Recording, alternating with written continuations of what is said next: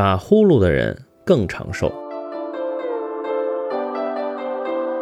晚上睡觉打呼噜的烦恼，你们有没有呢？从现在开始，请不要再为此烦恼，也不要再因此而担心自己的身体是不是出现了毛病，因为我要告诉你，打呼噜的人会长寿。据英国《每日邮报》称，打鼾其实对我们的健康是有好处的，尤其是到了中年以后，特别是对年龄超过六十五岁的人而言，打呼噜的人比不打呼噜的人可能更加长寿。这样听起来很奇怪，不过自然是有因可究的。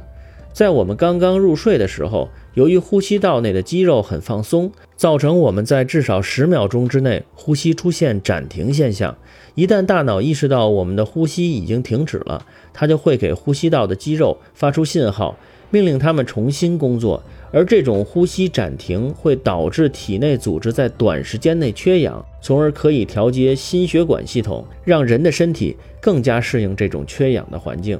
从而对中老年人起到保护的作用，所以打呼噜的人，请不要再为自己打呼噜而烦恼了。